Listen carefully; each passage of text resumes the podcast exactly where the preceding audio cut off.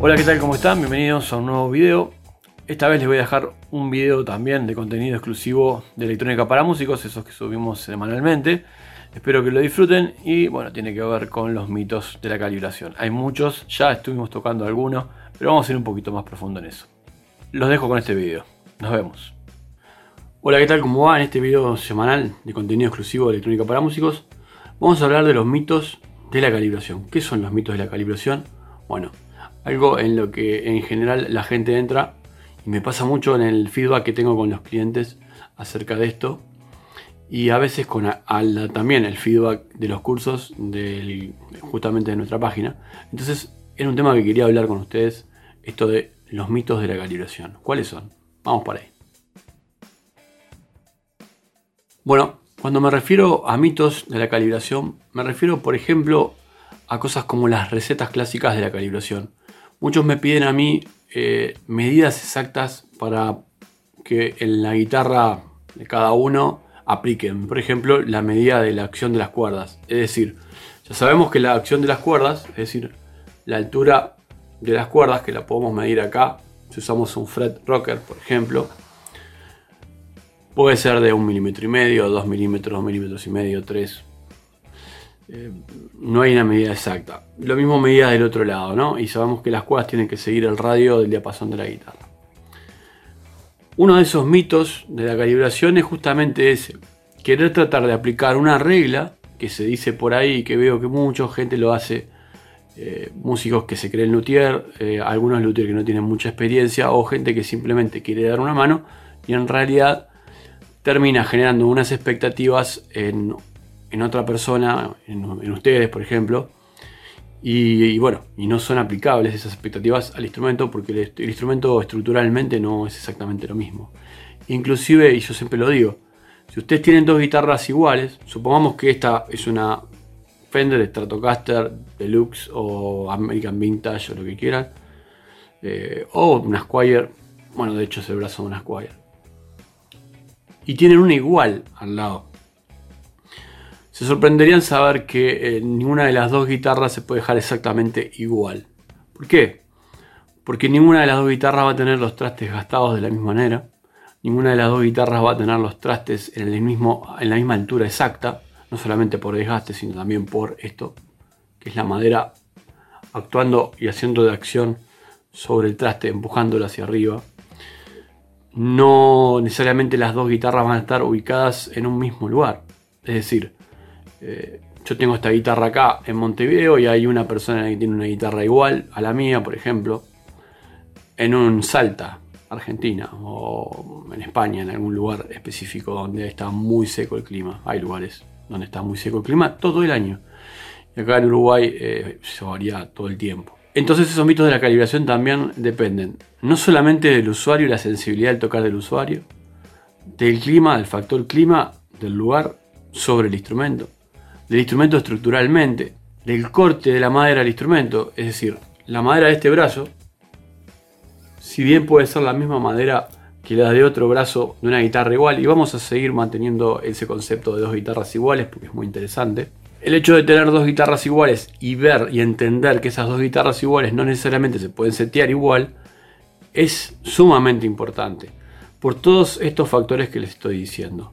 Un corte de madera de la misma madera no necesariamente es igual, no necesariamente actúa de la misma manera, la beta no necesariamente actúa de la misma manera, no necesariamente tiene el mismo tipo de secado. Hay un montón de factores que influyen en que una guitarra no sea igual a la otra y justamente eso es lo interesante de las guitarras. Y por eso uno de repente cuando va a comprar una guitarra elige si el instrumento en base a eso. Eh, baja 6-7 guitarras iguales, las prueba y hay una que por una razón que parece mágica, está mejor.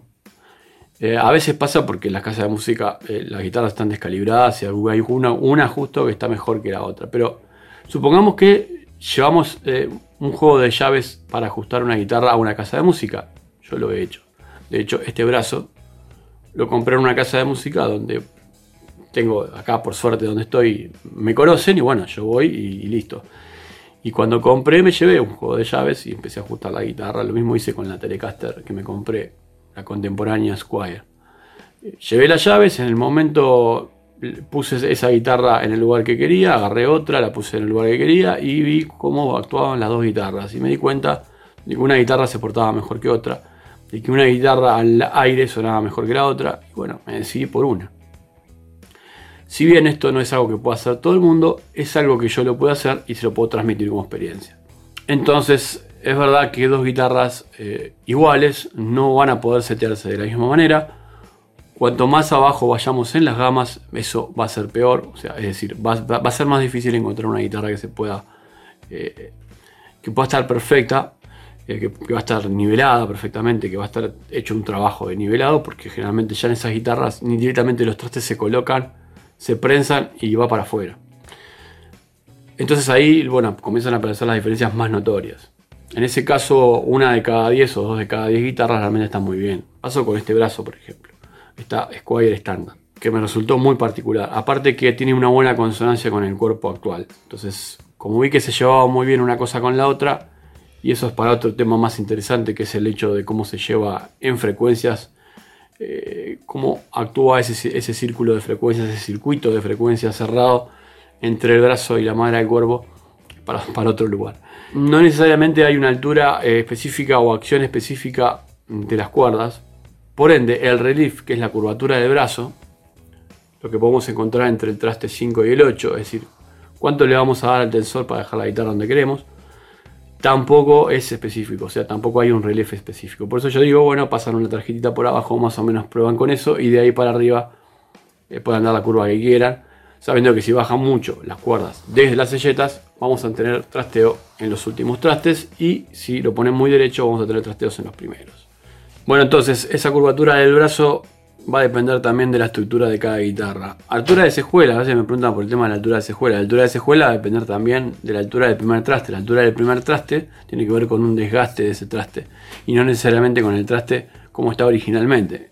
Entonces, si nosotros cambiamos y ponemos una cejuela nueva, tenemos que estar supeditados a la altura de ese primer traste o a decir, bueno, si dentro de un mes o dos meses o seis meses voy a hacer un cambio de trastes, no puedo bajar mucho esa cejuela, porque si no voy a que hacer otra cejuela. Tampoco hay una altura definida para el tema de la cejuela. Básicamente sí la podemos definir en torno al primer traste y decir que bueno, que por lo menos tiene que estar un 30% más arriba cuando está al aire eh, que eh, el, traste número 1 tocado. Estoy, acá estoy en el 0. Ahí estoy en el 1, el 0 es el abierto. Cuando yo estoy en el, en el 0, esa altura tiene que ser más o menos un 30% más por lo menos de la altura pisando el traste. Y así podemos seguir con un montón de cosas como la altura de los micrófonos. Yo les puedo dar unos parámetros de micrófonos, pero les tendría que dar un parámetro con una tabla enorme de micrófonos, de todos los micrófonos que hay. Stagger, Flat Pole, al Nico 5, al Nico 2, humbuckers. De hecho, en los libros de calibración eso aparece. Pero cuando les dicen, sí, 4 eh, milímetros en tal lado, 3 milímetros en tal otro y, de qué micrófonos estamos hablando, o, qué audio estamos hablando, o cómo lo estamos definiendo. Entonces, esos son todos esos mitos que hay con esas famosas recetas a la hora de calibrar una guitarra que después vienen y me dicen, eh, no, porque quiero tal altura, tal otra, a mí dame una acción de 1,5 y un relief de 0.3.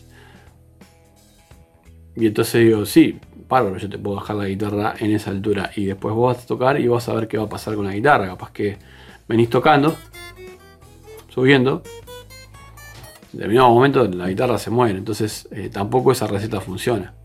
Bueno, siguiendo para adelante, tampoco se pueden casar con el tema del funcionamiento de la palanca de vibrato.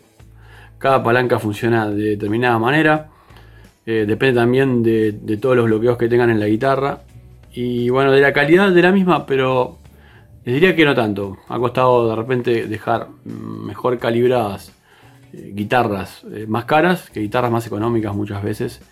Y a veces los porqués son difíciles de encontrar. Entonces, voy a lo mismo, no busquen una receta sobre ese tema porque no la hay. Simplemente eh, busquen todos los parámetros de la guitarra, entiendan cómo funcionan y cómo están entrelazados entre sí. O si yo bajo las selletas porque el puente se, se viene hacia adelante, o si hay que compensarlo con los resortes, o que si yo muevo el tensor también las fuerzas empiezan a variar y tengo que empezar a compensar las cosas. creo que es más importante entender todo ese funcionamiento de la mecánica de la guitarra que ir atrás de una receta que te dice eh, dejar la acción con la cuerda primera en 1,5 milímetros en el traste tanto. Eso no, no funciona. De hecho, ahí atrás estamos trabajando una guitarra económica y quién sabe cómo va a quedar. Quizás pueda quedar más baja o más cómoda que una guitarra del doble de precio. No sabemos. Lo vamos a saber cuando terminemos el trabajo. Así que bueno, lo dejo hasta el próximo video la semana que viene. Nos vemos. Chao.